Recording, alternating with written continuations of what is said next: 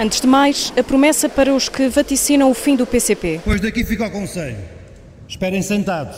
Um partido assim, e como se reafirmou na nossa conferência, a única coisa a que está condenado é a crescer e a alargar a sua influência. Tiradas as dúvidas, Paulo Raimundo estreou-se como novo líder num discurso de meia hora em que arrancou fortes aplausos da sala.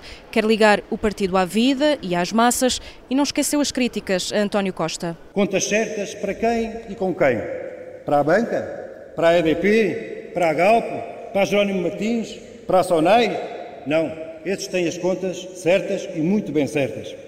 Esta é a opção política do governo do PS bem evidente no Orçamento de Estado e é, com mais ou menos barraria ou aparente discordância, a opção de fundo do PSD, do CDS, do Chega e da Iniciativa Liberal.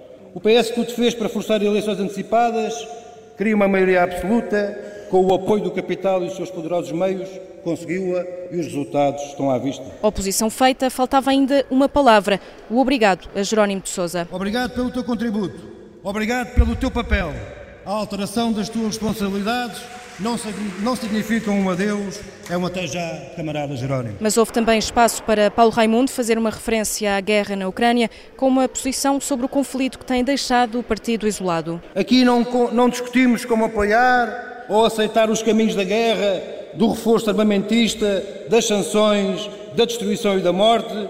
Não instigamos uma escalada de resultados imprevisíveis.